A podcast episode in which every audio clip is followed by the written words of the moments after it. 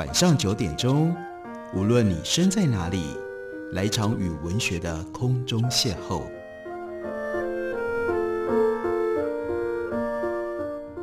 杨照谈书，邀您一同遨游文学世界，认识古今中外的经典之作。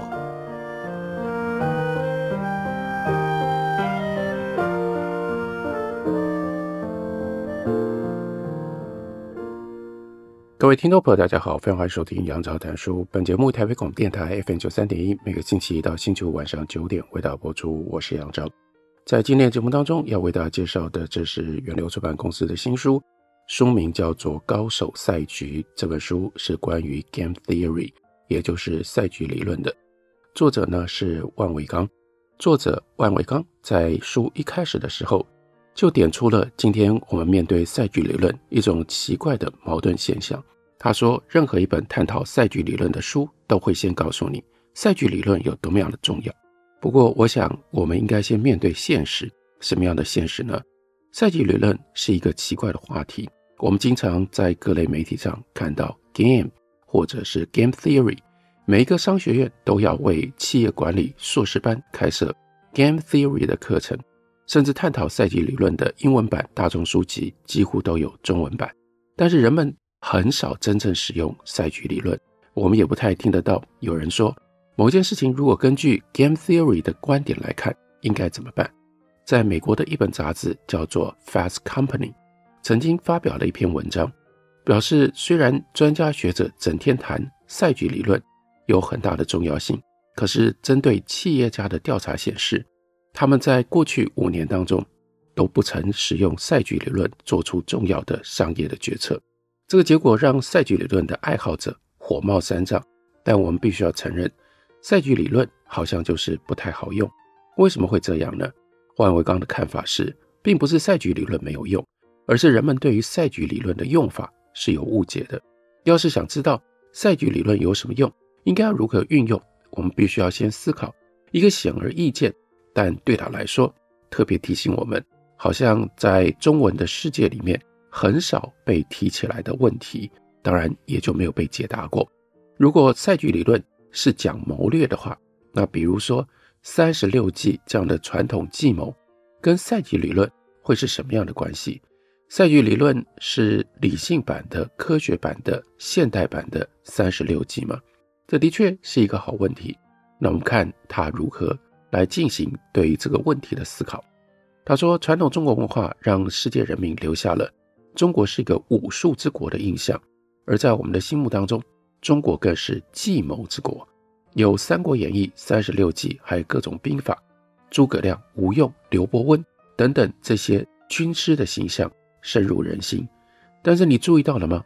计谋好像都是民间在谈，它并不是严肃的学术课题。战略好像很了不起，计谋就上不了台面，这又是为什么呢？因为计谋不值得被认真的对待。三十六计里面的计谋，例如说瞒天过海、声东击西、暗度陈仓、笑里藏刀、欲擒故纵、偷梁换柱、上屋抽梯、美人计、空城计、反间计等等，这些计呢，本质上都是骗术。自己要做 A，就让对手以为自己要做 B；不希望对手做 C，就吸引对手去做 D。三十六计某一种程度上是一本阴谋诡计之书，而诡计有三个问题，一个比一个要严重。我们来听听看。首先，诡计都有巨大的风险，想要诡计成功，不但需要严密的封锁讯息，而且呢，要假设对手比较愚蠢。比方说最有名的故事《空城计》，司马懿率领大军兵临城下，诸葛亮手里没有兵，就故意在城头附近做出一副胸有成竹的样子。让司马懿以为城内都是精兵强将，然后呢，司马懿就真的被吓跑了。我们必须想一想，这可能吗？一方面，司马懿作为一名军事指挥官，带领一支军队去攻打一座城，难道事先对这座城的兵力部署没有丝毫的了解吗？行军打仗至关重要的情报系统为什么没有发挥作用？另外一方面，城里这么多老百姓，诸葛亮一点都不担心消息走漏吗？真实的历史当中，诸葛亮并没有对司马懿使用过小说中的空城计，使用这个计谋风险太大了。诸葛亮不但要假设自己没兵的讯息被完全的封锁，也要假设司马懿知道诸葛亮是一个谨慎的人，还要进一步假设司马懿不知道自己料司马懿知道诸葛亮是一个谨慎的人，更要假设司马懿连骚扰试探一下都不会，就带兵撤退了。这是诡计的第一个问题。诡计的第二个问题是不能够长期使用，骗人一次也许会成功。比如说，有一些卖假货的人，为了要应付检查，不会只卖假货，他们会混合真货和假货，这就是瞒天过海啊。这个手段的确比生硬的欺骗要来得高级，但仍然是欺骗，而欺骗是不能长久的。虽然三十六计里有很多的计谋不是骗术，比如说围魏救赵、远交近攻、借刀杀人、趁火打劫等等，可是即便是这样的计谋，也像骗术一样。有一个更大的问题，第三个问题，他们都是零和游戏。零和的意思就是，我要是想赢，你就得输；我要是得到了什么，你就失去了什么。我们之间的和等于零，所以一正一负。但是在真实的世界里，除了战争，很少会出现这样你死我活的局面。商业竞争也好，平时人跟人相处也好，一般来说都不是零和游戏。两个集团想要长期共存，就必须要找到一个能够双赢的方法，而不是互相使用计谋。计谋的故事看多了，容易产生幻觉。我们看各种演绎故事，因为过分相信计谋的作用，就好像实力不重要了，动不动就在想以弱胜强，要打聪明仗，好像以弱胜强是普遍的状况，四两拨千斤是常规操作一样。鲁迅评价《三国演义》说。壮诸葛之多智而近妖。小说里的诸葛亮之所以料敌如神，是被作者塑造出愚蠢的对手而衬托出来的。计谋的本质基本上是一厢情愿。古代中国也许是一个计谋的大国，但并不是战略的强国。纵观历史，古代中国对外战略大抵是失败的多，成功的少；被意识形态把持的多，头脑清醒的少。比如说。北宋和辽国原本因为澶渊之盟长期和平共处，在辽国已经几乎被汉化，成为宋朝绝佳屏障的局面下，看到金国崛起，大宋居然想要对辽国趁火打劫，联金灭辽。结果呢，金灭了辽国，马上就开始攻打宋。等北宋变成了南宋，好不容易跟金国和平共处了一段时间，看到蒙古崛起，又对金国来个趁火打劫。联盟灭金，我相信大宋必定有不少明白人，但是显然一厢情愿的人更多，竟然让同样的错误在历史上犯了两次。作为计谋大国，中国有很多想要当国师的人，而用自媒体六神磊磊他的话说，所谓国师其实都是师师。计谋要是太多，愚蠢的人就不够用了。而赛局理论研究的是。理性之人彼此之间的赛局，这就是最大的差异。什么是理性呢？我们应该知道，人的确经常表现得不理性，但经济学当中，理性之人的假设并不算错。这是因为人在做熟悉的事、重要的事情、涉及金钱的事情的时候，通常都是相当理性的。而这些事情就是经济学也是赛局理论研究的对象。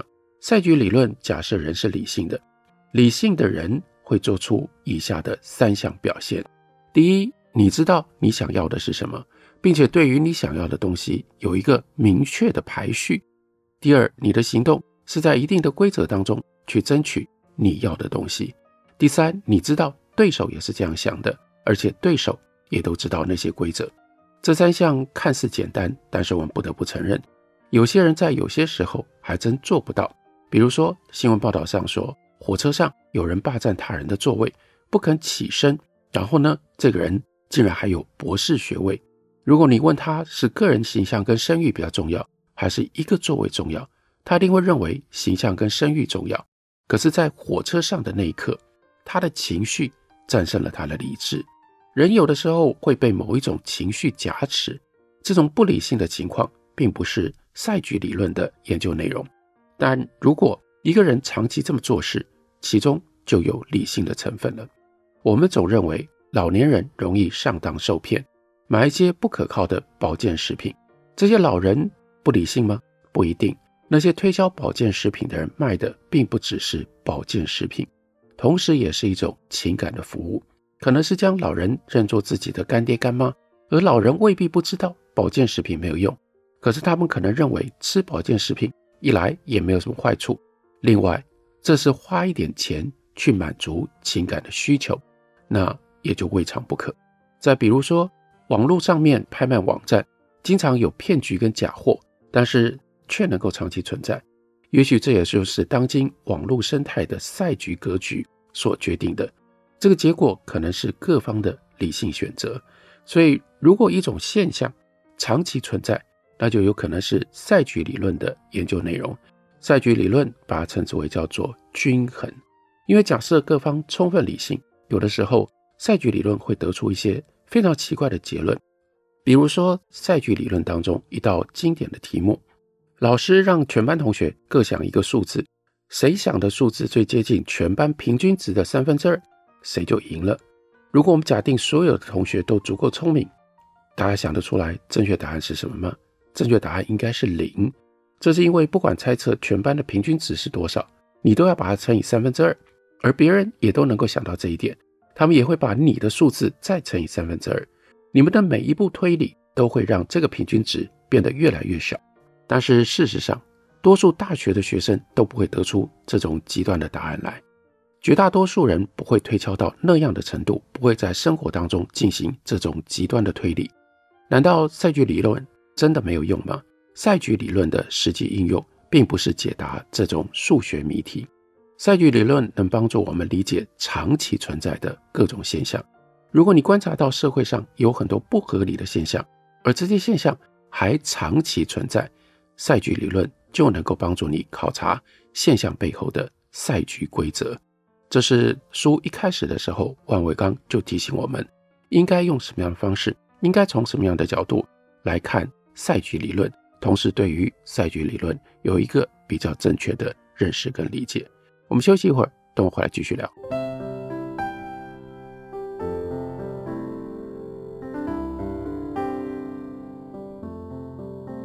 听见台北的声音，拥有颗热情的心，有爱与梦想的电台，台北广播 FM 九三点一。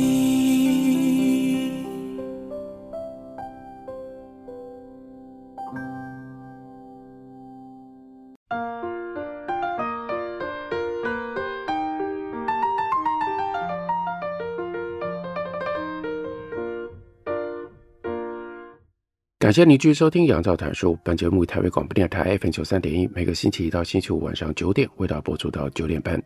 今天为大家介绍的是远流出版公司的新书万维钢所写的《高手赛局》。这本书讲的是 Game Theory，赛局理论到底是什么呢？万维钢从各种不同的角度，而且动用了很多我们熟悉的例证来解释什么是赛局理论，尤其是要说明赛局理论可以运用在什么样的地方。还有赛局理论为什么很少被运用？我们看他从赛局理论是关于人在社会中如何做理性决策这样的一个角度，继续为我们解释。他引用了宋神宗的话，说“快意事便做不得一件”，说的就是理性决策总是不得已的，在现有的规则之下，考虑到对手的反应，你通常没有太多的选择。面对世间种种的无奈，文人呢感慨人心不行，文化不行。但是学习赛局理论之后，你会发现很多事情呈现出来的面貌是这样，并不是因为有人喜欢这样，也不是思想品德的问题。现实是，哪怕所有的人都不喜欢这个局面，所有的人却都只能够维护这个局面。有的时候，人们感觉自己身处无间地狱，每个人都在受苦。谁都没有办法脱离苦海，只有赛局理论能够解释这样的现象。套用电影《无间道》第三集当中陈明道演的沈腾说过的一句话：“往往都是事情改变人，人改变不了事情。意思就是，往往是赛局改变人。但我们学习赛局理论的终极目的，就是要改变赛局，而必须要了解赛局，才能够改变赛局。你是否曾经注意过这样的现象？偏远一点的地方什么都没有，热门地段却总有很多类似的店。一个十字路口竟然会有两家加油站。新闻媒体也是这样，一有什么重大的事件或者是热门的话题，打开电视，所有的频道都是这样的内容。站在消费者的角度。我们希望买东西不必一定要跑到热门的地段，在偏远一点的地方也可以买得到。我们希望加油站分散一点，让所有的人都能够就近使用。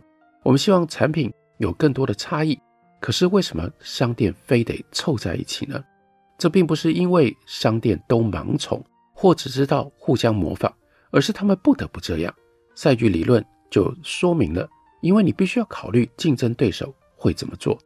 我们把问题简化一下，设想说有一片比较长的沙滩，你要在这个海滩上摆摊卖冰淇淋，你把摊摆在哪里最合适呢？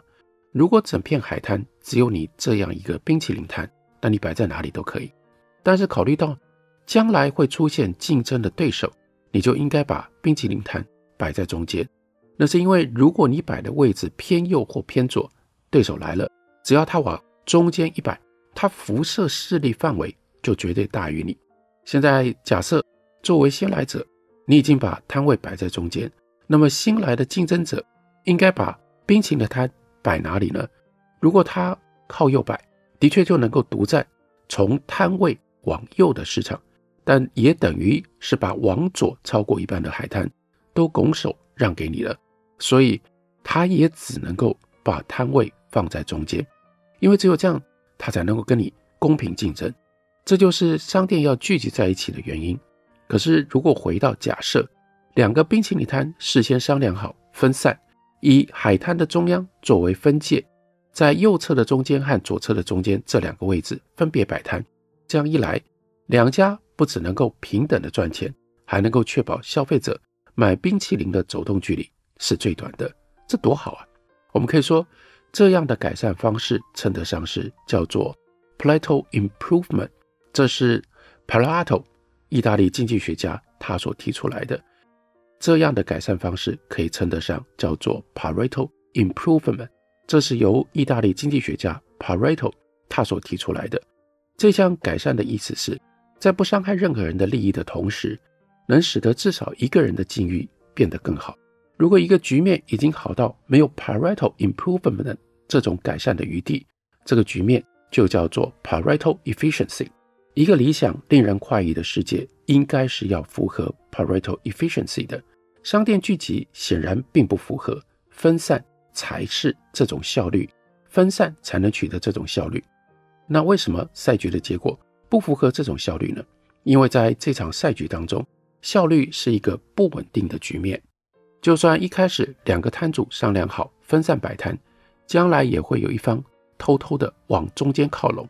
他这样做确实不符合 Pareto Efficiency，因为会伤害到对手和消费者的利益，但是对他有利。理想的青年喜欢 Pareto Efficiency，但是赛局理论告诉我们，只有稳定的局面才能够长久存在。大家在讲到赛局理论的时候，其实最熟悉的。是所谓的囚徒困境，从这个故事里面能够得出特别的概念，所以值得我们重新再听一次，再理解一次。那就是有两个小偷被抓住了，但是呢，远景手里并没有足够的证据，只能够指望这两个小偷自己呢自白口供。所以远景提出来的条件是：如果两个人都招供，两个人都判刑三年；如果有一个人招供，另外一个人不招供。那么招供的人就算立功，可以无罪释放；而不招供的人就要被严惩，判刑五年。如果两个人都不招供，因为证据有限，两个人都判刑一年。远景进行单独审讯，不准两个人串供。我们将正义跟邪恶的观念暂时放在一边，先用赛局策略帮这两个囚徒分析目前的处境。首先，我们要把不同的策略和结果画在表格上，这就是一个矩阵。这个矩阵呢，向我们展示了两个囚徒可能采取的策略，以及各种策略组合带给两个人的回报，你一眼就能够看得出来，最好的结果是两个人都不招供，然后呢都被判一年。但是赛局理论要求我们每一次做判断都要考虑对方，不是对方怎么样比较好，而是考虑对方会怎么做，然后呢你应该怎么应对。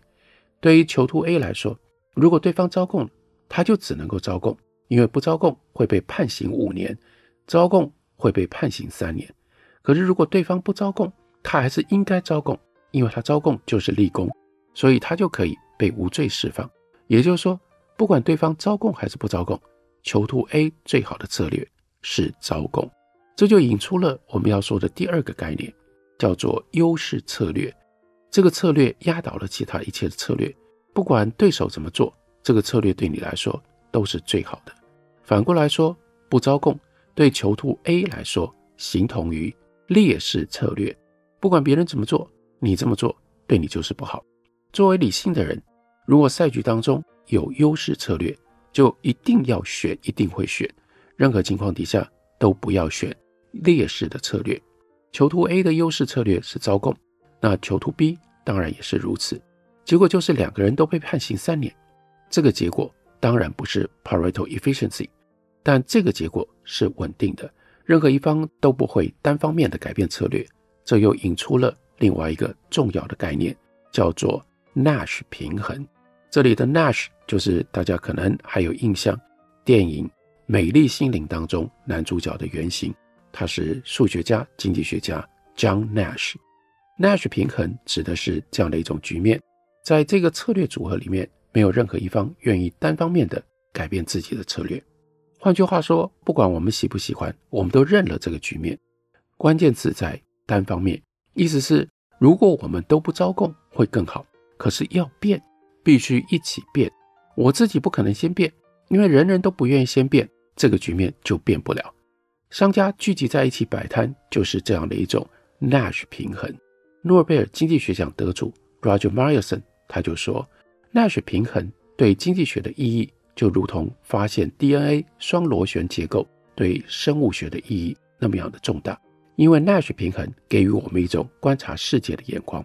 如果某一种现象能够在社会上长期稳定的存在，它对参与的各方来说必定是 Nash 平衡。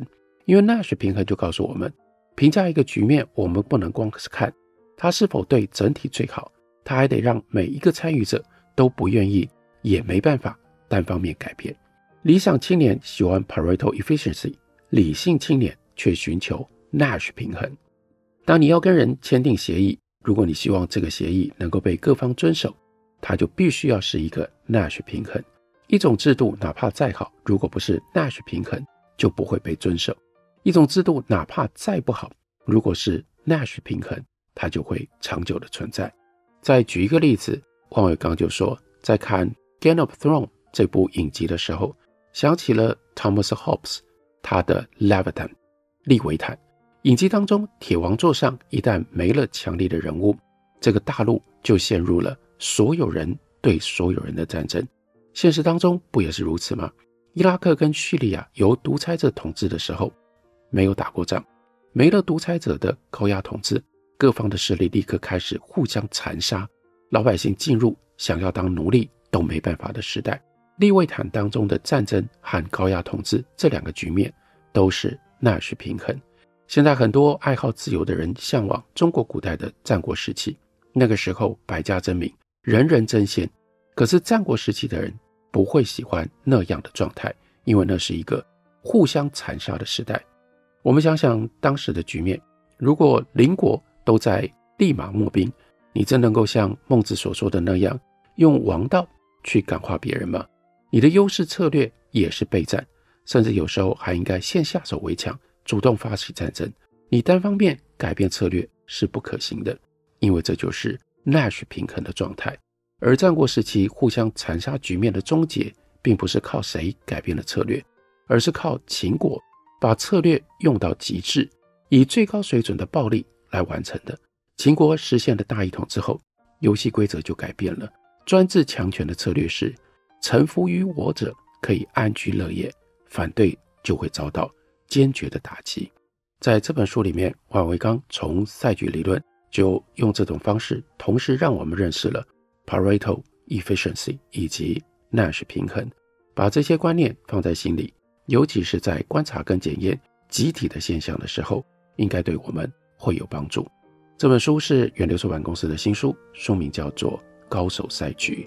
感谢您的收听，我们明天同一时间再会。